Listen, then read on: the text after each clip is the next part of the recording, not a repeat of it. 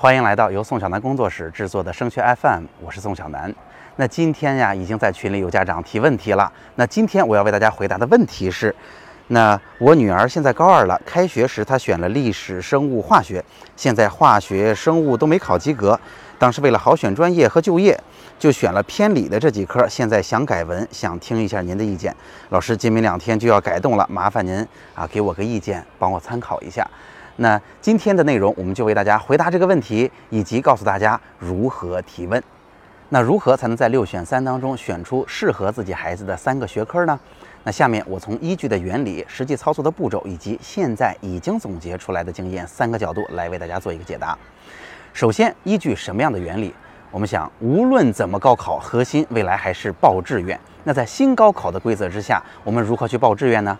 那第一步仍然是按照高考的总分，无论你选了什么学科，单纯的把分数加起来的总分进行每一个学生的排序。所以总分高还是非常重要的，高分的同学优先做选择。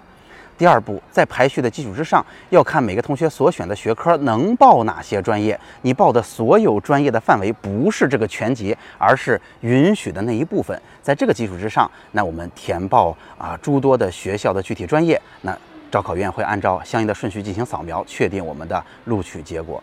那也因此，在实际操作的层面，我们就不难理解了。第一步，我们选出来的三科一定要让我们的总分儿。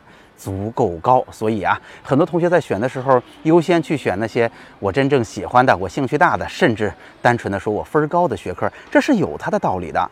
那第二步应该怎么做呢？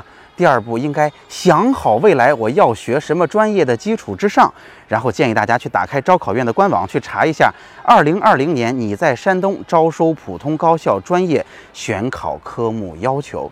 那我们可以看一看啊，我们分数附近的学校或者我们心仪的这些学校对应的专业，我们现在选的这些学科能不能去填报，做一下这一步的排除。只要把这一步做好确认，我们就能知道我们选出的这些学科是不是合适了。如果哎完全 OK，那我们就只选分高的就可以。如果我们选的分高的有一些专业不能选，那只需要根据专业的具体要求做相应的调整。一般来讲，调整一个学科就足够了。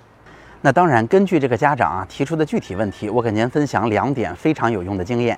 第一个就是，不是我们选出的高中科目未来能选的专业数目越多越好，因为毕竟大多数学校提出要求的科目都是理科，就是物理、化学、生物。然而这些学科呢，其实学起来的难度并不低。所以现在能够更早的了解清楚未来大概喜欢什么专业，啊，从而。为自己选择学科释放压力还是很有必要的。虽然您的思路上，我希望未来未来留下更多的选择，这是对的，也是好的选择。但是哈，这一般会给我们带来更大的学业难度，所以这条请您记住。第二个就是，一般来讲，越好的学校对于选科的要求越苛刻，一定要规定好，我这个专业一定要什么高中的学科。然而，越是分数低一些、一般一点的院校，它的学科要求反而不严格。这一点也要提醒您注意，这也是为什么我建议大家先去查一查学校里边具体专业的具体要求，说不定在我们的分数线上，我们努力想要进的学校，它的要求并不是那么高的，所以那我们在选考当中也会得到压力的缓解。好，那这个家长的问题就解答完了。那下面我要简单的说一说，大家如何可以像这位家长一样提出自己的问题。那今年也是新高考的第一年，所以我也希望能够在做节目的时候直接解答大家的问题，了解大家这些新的需求哈。那第一步当然是建议大家加我的个人微信，那同时我也会在您加微信之后把您拉入相应的群，从而您就不会错过我们的节目和我们的直播了。那在这个基础之上，大家可以像今天这位家长这样无论是在我的个人号还是在群里提出您的问题，那我就可以看到了，我会把这些问题找出来做节目当中给大家做解答。今天的最后，我要多说一件小事情，就是有一个家长啊在微信上问我说，有一个老师拉我们进入升学 FM 的临沂群，请问这个群是你们吗？我首先要告诉大家，这不是的哈，竟然现在已经有仿冒我们的微信群了。那今年呢，已经是我们做志愿填报的第八年了。相信哈，我们努力的工作也赢得了大家的一定的影响力和信任。说实话，我们是非常珍惜大家对我们的这一份认可的。所以从头到尾，我们都一直在自己运营。虽然我们的团队不大，但是我们希望通过自己的努力能够扎实的回答大家的提问，为大家提供一个足够好的服务。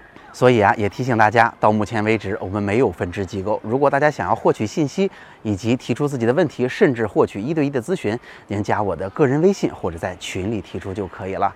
也谢谢这位家长的提醒。好，那今天的节目就到这儿，我们下期再见。